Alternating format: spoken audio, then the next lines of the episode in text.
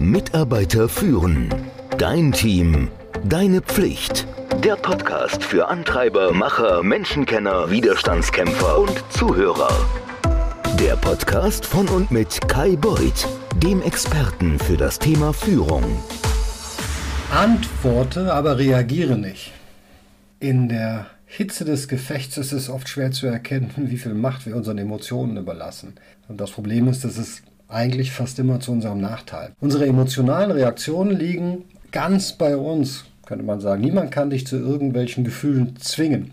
Es liegt also an dir, welche Bedeutung du den Worten, die du hörst oder die Verhaltensweisen, die du erlebst, beimisst. Also wie du einfach wirklich reagierst. Und genau das kannst du auch entscheiden, nämlich wie du reagieren möchtest. Egal, ob du dich angegriffen, schikaniert oder erniedrigt fühlst oder ob du derjenige bist, der einen Gefühlsausbruch gegenüber einem Kollegen hat, man muss schon sagen, du bist für deine Gefühle verantwortlich und es ist nicht umgekehrt. Das darf man aber nicht vergessen, wir sind halt voller Emotionen. Also Emotionen machen uns aus. Das Problem dabei ist, dass wir von klein an beigebracht werden, uns auf unsere Gefühle zu konzentrieren. Also wie hast du dich dabei gefühlt? Bist du wütend, weil dein Bruder das nicht mit dir geteilt hat? Fühlst du dich traurig, weil sie dich nicht in die Reihe gelassen haben, weil du nicht beim Fußball mitspielen durftest? Wir verknüpfen das Verhalten anderer Menschen mit unseren Gefühlen und das verstärkt so die Vorstellung, dass wir uns beim Handeln oder Sprechen anderer Menschen darauf einstellen sollten, wie wir uns dabei fühlen. Das Problem dabei ist aber, dass wir damit die Verantwortung für unsere Gefühle abgeben. Wie oft hast du denn auch schon mal gesagt, also diese Person hat mich wütend gemacht. Die Person hat mich traurig gemacht. Es liegt aber an uns, ob die Worte eines anderen Menschen Gefühle wie Wut oder Traurigkeit oder irgendwas anderes in uns auslösen. Der erste Schritt ist, dass du die Anzeichen für deine aufkeimende Emotion, wie soll ich sagen, mal erkennst. Du erlebst ja Emotionen sowohl mit dem Verstand als ja auch wirklich mit dem Körper, oder? Wenn du Angst hast, dann kann dein Herz rasen, deine Hände schwitzen, du zitterst. Wenn du wütend bist, dann steigt der Puls, dein Gesicht wird rot, deine Körpertemperatur, das kann man messen, steigt an. Das ist ganz witzig. Du müsstest mal, wenn du denn eine Smartwatch hast, mal schauen, wie sich da ein paar der Parameter verändern. Das kann man wirklich sehen. Diese Signale, also du merkst ja, wenn dir der Puls steigt, wenn dir der Kamm schwillt, wie es so schön heißt, das merkt man ja schon vorher, kannst du dich natürlich erstmal fragen, warum fühle ich mich jetzt so? Worum geht es hier wirklich? Ist es angemessen? Ist es notwendig? Und vor allen Dingen, hilft mir dieses Gefühl im Moment? Das ist schon mal ein erster Schritt. Und wenn du das tust, dann merkst du, dass du mehr Kontrolle hast, als du vielleicht denkst. Wenn ich nicht mag, was ich fühle, dann bin ich tatsächlich der Einzige, der das ändern kann. Ja, und dann gibt es jetzt verschiedene Strategien. Die Spannungen am Arbeitsplatz können sehr groß sein. Stress, schwierige Gespräche, diese kleinen politischen Spielchen, die du kennst, die ganze Art von sozialen Dynamiken, die so im Hintergrund lostreten. Jeder hat sein eigenes Päckchen zu tragen und noch viele andere Sachen, die können ja unsere Verfassung ziemlich beeinflussen.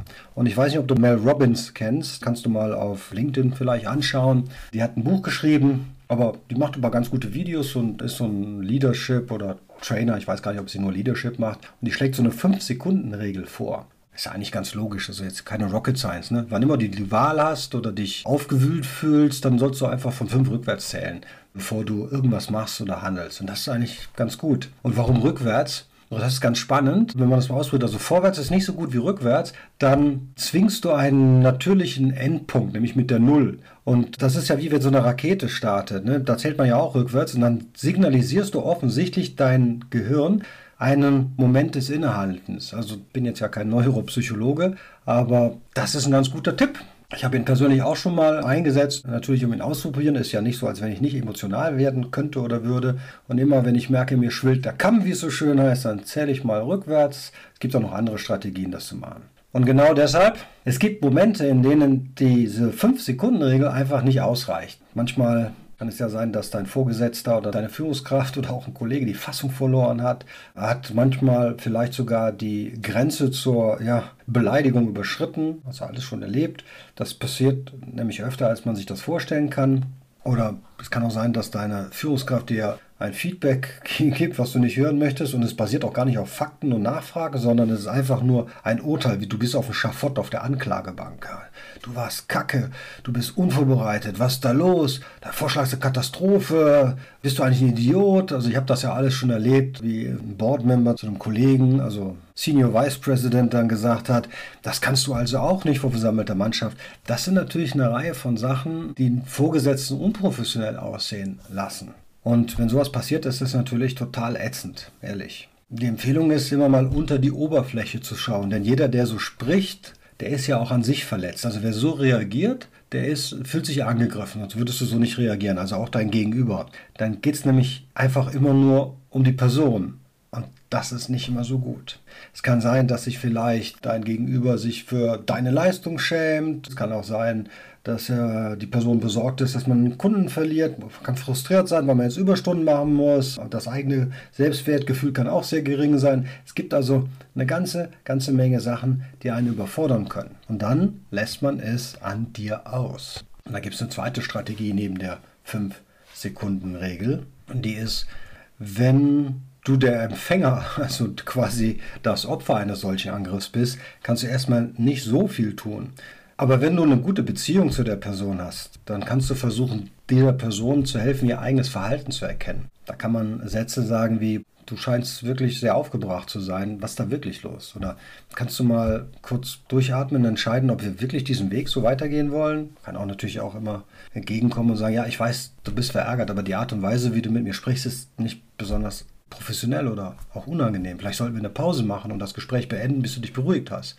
Allerdings ist es so, dass die meisten Menschen nicht unbedingt gut darauf reagieren, wenn man sie auf ihre Gefühle oder ihr schlechtes Verhalten hinweist. Das liegt zum Teil daran, dass ein Teil unseres Gehirns, der die Emotionen nämlich kontrolliert, den Teil, der die Logik kontrolliert, außer Kraft setzt. Ne? Also wenn die Emotionen gewinnen, ist die Logik außer Kraft. Kurz gesagt, wenn unsere Emotionen das Sagen haben, dann hindern sie buchstäblich daran, unserem logischen Gehirn, dass es die Arbeit machen kann. Und dann kann die Strategie sein, wenn du, wie gesagt, Opfer eines solchen Ausbruchs bist und nicht einfach weggehen kannst oder auch das Gespräch nicht umleiten kannst, einfach zuhören, ausreden lassen, nicht zu reagieren, denn mit jeder Reaktion verstärkst du das, also dann würdest du Öl ins Feuer gießen. Wenn dir das Hören zu unangenehm ist, dann kannst du im Stillen für dich in deinem Kopf eine Melodie summen. Ja, kannst dich irgendwie versuchen, dich einfach abzulenken. Und der andere Trick, der dabei, also den habe ich schon angewandt, das kann man machen. Du guckst der anderen Person nicht in die Augen, sondern auf die Stirn oder zwischen die Augen. Ja, das scheint Signale auszusenden, dass dein Gegenüber sich nicht eingeschüchtert fühlt, als wenn du jetzt krass in die Augen gucken würdest. So, und ist natürlich logisch. Wenn das dir passiert, was vielleicht auch sein kann, also wenn du einen Ausbruch hast, ne? wir alle machen ja manchmal Dinge, die wir später bereuen, vielleicht nicht ganz so heftig, wie ich das vorhin beschrieben habe, aber doch mal dann, die beste Idee ist, sobald du dich beruhigt hast, hinzugehen und egal, ob du meinst, inhaltlich recht gehabt zu haben und dich zu entschuldigen. Also ich erinnere mich, dass ich mal einen Wutausbruch hatte in einem Meeting. Ich habe alle rausgeschmissen aus dem Meeting, also wirklich alle. Es waren alles nur Führungskräfte und ich habe mich so aufgeregt über einen. Und dann habe ich gesagt, so alle raus hier. Ich habe sogar Geschäftsführerkollegen rausgeschmissen. Also ich hatte Schaum vor Mund und ich konnte mich nicht mehr beruhigen und habe den einen, der drin war, den habe ich dann nach allen Regeln der Kunst gefaltet. Das kann man sich gar nicht vorstellen. Und dann wurde das Meeting, habe ich das natürlich auch unterbrochen. Und dann haben wir das Meeting danach weitergemacht. Und ich muss zugeben, das war natürlich mega unprofessionell. Das darf man überhaupt nicht machen. Und ich bin selbstverständlich danach zu dem Kollegen gegangen und habe gesagt, ja, wir stellen mal fest, ich bin nicht deiner Meinung und wir gehen diametral auseinander. Aber so wie ich mich gerade verhalten habe, das war nicht richtig. Ich entschuldige mich für dieses Verhalten. Ich hätte nicht so reagieren dürfen. Und ich glaube, ich habe sogar gesagt, ich gelobe Besserung. Das muss man machen. Das hat was mit Charakter zu tun. Und man muss natürlich auch selber einsehen, ja, man macht auch Fehler. Und das kommt im Regelfall ja auch gut an, weil jeder von uns ja auch mal eine schlechte Sekunde oder sich auch mal provozieren lässt, obwohl man das besser nicht tun sollte. Als Führungskraft hast du damit gezeigt, oder ich habe das zumindest versucht, dass du die Verantwortung für deine Gefühle und das daraus resultierende Verhalten wirklich übernimmst. Also nicht die Person war schuld, dass ich so reagiert habe, ich war schuld. Und ich muss mich natürlich der Person auch wieder annähern, sonst kann man das Problem nicht lösen. Das sind ein paar Strategien, die du anwenden kannst, wenn die Emotionen beginnen überhand zu nehmen oder wenn du bei jemandem anderen siehst, dass die Emotionen, also dass die Pferde mit einem durchgehen. Das Einfache ist, du musst antworten Also tätig werden, aber nicht darauf reagieren. Das ist eigentlich die Kunst. In diesem Sinne wünsche ich dir eine sehr erfolgreiche Woche ohne Reaktion. Ciao. Mitarbeiter führen. Dein Team. Deine Pflicht. Der Podcast für Antreiber, Macher, Menschenkenner, Widerstandskämpfer und Zuhörer. Der Podcast von und mit Kai Beuth, dem Experten für das Thema Führung.